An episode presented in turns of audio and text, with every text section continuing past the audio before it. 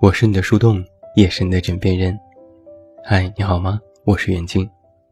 公众微信搜索“这么远那么近”，每天晚上陪你入睡。新书故事集《我该如何说再见》全国上市，期待你的支持。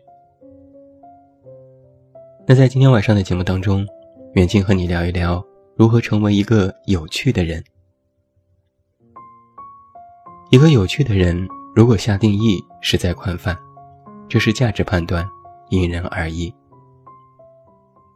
但有趣绝对不仅仅是幽默，而是那个人的行为总在别人的预测之外，又不离经叛道，有些意外，但又让人喜欢和好奇。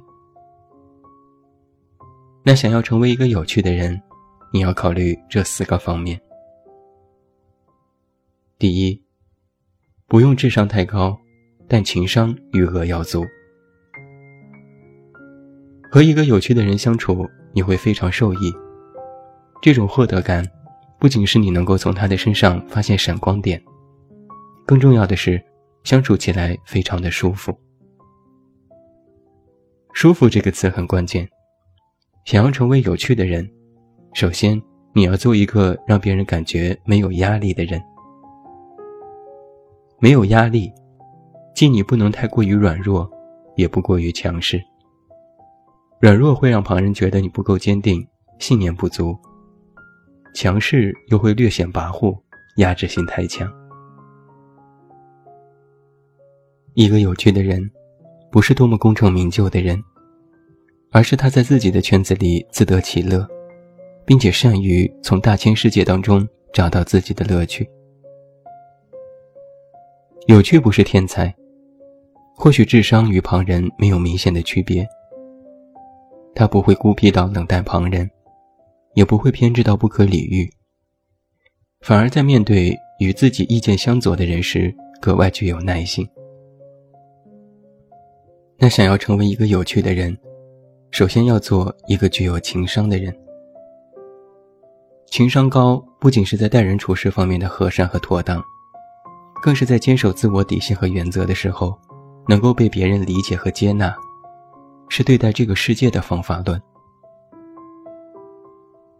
你一定要清楚一点：一个情商高的人，不是让所有人都喜欢自己，而是让别人能够理解自己，理解你为什么要这么做，哪怕是反对，也不会心生厌恶。口头表达出的幽默，可以算作是情商的体现之一，但绝不仅于此。他的多变性和适应环境能力，才是一个人情商的体现。那想要成为一个有趣的人，首先要成为一个被大家接受的人。第二，不用走遍世界，但心里有个江湖。很多人都在说，一个有趣的人，一定是一个阅历丰富的人。这话不假，但是也有一些绝对。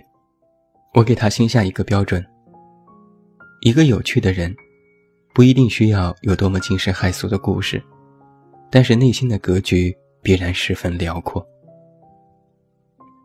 我把一个人的格局戏称为内心的江湖。那既是江湖，就有刀光剑影、爱恨情仇。人生短短几十年。如果要去一个人经历这些，或许强人所难，但你可以通过其他方式来历练自己内心的格局。于是，很多人选择了旅行和读书，用脚步和眼睛去丈量世界。而当你的眼界足够宽广的时候，就不会固守着自己周围这一亩三分地。所以，一个有趣的人。虽然可能过的依然是平常日子，但他目光所能及的范围要宽广许多。你可能会有这样的体验：和一个有趣的人交谈，就会发现他几乎什么都懂。说历史，他能滔滔不绝；说国事，也有自己的态度；说娱乐，知道最近八卦；说理想，也志存高远。哪怕是网络上一个流行的段子，或者他听来的相声和电影情节，都能够信手拈来。这不是阅历丰富，而是体验丰富。所以，想要做一个有趣的人，体验和感知要比阅历本身更加重要。人们都说走过万里路，看过万卷书，但是走路不走心，看字不看人，到头来也只是白白浪费了时间和精力。那一个有趣的人，是一个走心的人。第三。不用无所不能，但不要停下脚步。体验的感知逐渐丰富，就会显著的体现在有趣这件事情上。感知实际上分着许多的层次，最低的无非是过了一眼，最高的就是记在心里。但如果你想成为一个有趣的人，不仅要记在心里，还要化为自我的所得。这种所得，你可以理解为对待世界的技能，或者是与人相处时的情商，或者是谈资。但很显然，有趣的人不是万能的人。他不是七十二变的孙悟空，相比别人也不会有多么的顺利。无所不能和有趣不是一个等式。想要做一个有趣的人。不需要你真的懂得多少，而需要你比别人多一点东西就可以。那这点东西，就是好奇心。永远对这个世界抱有好奇，永远对你不知道的事情抱有好奇，并且愿意去了解和接近。我们大多待在自己的舒适圈里面安逸，就会渐渐的丧失这种好奇，也会失去突破的勇气。但有一点，我必须要说的非常清楚：一个有趣的人，不是善于突破自我舒适圈的人，而是不给自己划分界限的人。在他的世界里，没有一个地方是他的舒适圈。他不会明确的告诉自己，这里是我的舒适圈，那里是我要去的地方。如果你给自己首先划分了地域和范围，那么前进和出发就会变成了一种刻意的动作。所以，想要做一个有趣的人，就要打破自我认知当中所谓舒适圈的概念。没有真正的舒适和崎岖，有的是一直走在路上的那种决心。不认为这世界会有自己的终点，不觉得停下脚步就是一种倒退。单纯凭借内心的好奇和对自我的不断渴望，想要不断的提升眼界和格局。有趣，是一种对世界的热情。它既不会过分的抱有期待，也会让你有一种形而向上的力量。不给自己设禁区，明白尝试永远比等待更加掌握主动权。一个有趣的人，不等别人要求，不靠外界强迫，自己愿意去努力和改变，并且内心非常清楚，这种停不下的脚步，不是为了所谓的成功价值，而是为了满足好奇心的自己。所以，想做一个有趣的人，就是要做一个充满好奇和对自己掌握主动权的人。第四点，不用千篇一律，但是总能发现惊喜。有趣这个词很微妙，里面包含了我们人生的度。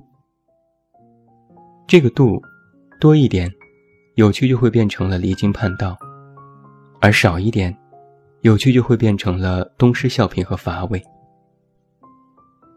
把握好有趣的度，实际上。就是在把握自我对待这个世界的度，而这个度在我看来，不是别人如何看待自己，而是你要成为一个怎样的人。有趣的人从来都不是和什么金钱和成功挂钩。当然，一个有趣的人可以是有钱人和成功的人，但成功和有钱人不一定都是有趣的人。而所谓的成功学，在许多有趣的人眼里是不存在的，甚至是不屑一顾的。就是因为一提到什么什么学、什么什么理论，就代表着用了统一的标准去衡量所有人的价值，将那些是非定义的格外明显。而一个有趣的人，从来不给自己和别人轻易的下定义，这和自我的边界有关。他们既觉得自己没有边界，每个人都有自己的活法，那么在面对旁人的时候，也不会认定那个人会注定怎样。在面对事实时，有趣的人都是想得多的人。他们虽然也有是非观念，但是会将一件事翻来覆去的去思考，不会人云亦云，更不会随便的一锤定音。而且，有趣的人，更多的是关注自己的内心。他们善于反观自我，有他人观自己，又由己度人。想做一个有趣的人，需要对这个世界有丰富的想象力，也不会拘泥于一种活法。他们不会说哪种方式是正确，或者是更加崇高的，只会说。它是否充满着乐趣和延展空间？所以，你总能够从那些有趣的人身上，找到他们看待事物新的观点，发现他们了解的最新动态，能够学习到许多东西。这就是因为，他们不随大流，也不盲目小众，而是愿意在整体意识流之中，清晰的找到自己想要的那部分不同。并且扎实落地，成为自己眼界和格局的一部分。